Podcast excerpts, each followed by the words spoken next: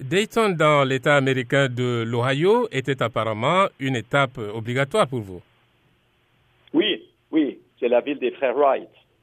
Et pour moi, pour ma famille, ça a une sonorité particulière parce que, en fait, l'aviation moderne aujourd'hui est une combinaison de ce que les frères Wright ont inventé et ce que mon grand-père a inventé. Les, les frères Wright ont inventé le premier avion. Et c'est vrai que c'est pas avec le premier avion qu'on peut transporter des gens à 10 000 mètres ou 12 000 mètres d'altitude. Et comme mon grand-père, en 1931, a fait la première ascension stratosphérique, c'est lui qui a inventé le principe même de la cabine pressurisée.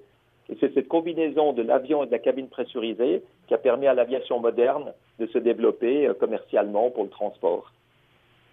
Après les États-Unis, quelles sont les prochaines étapes du Solar Impulse Tour alors, euh, j'ai maintenant le vol de Dayton à Lehigh Valley en Pennsylvanie. Ensuite, euh, mon ami André va prendre Solar Impulse pour arriver à New York et survoler la Statue de la Liberté.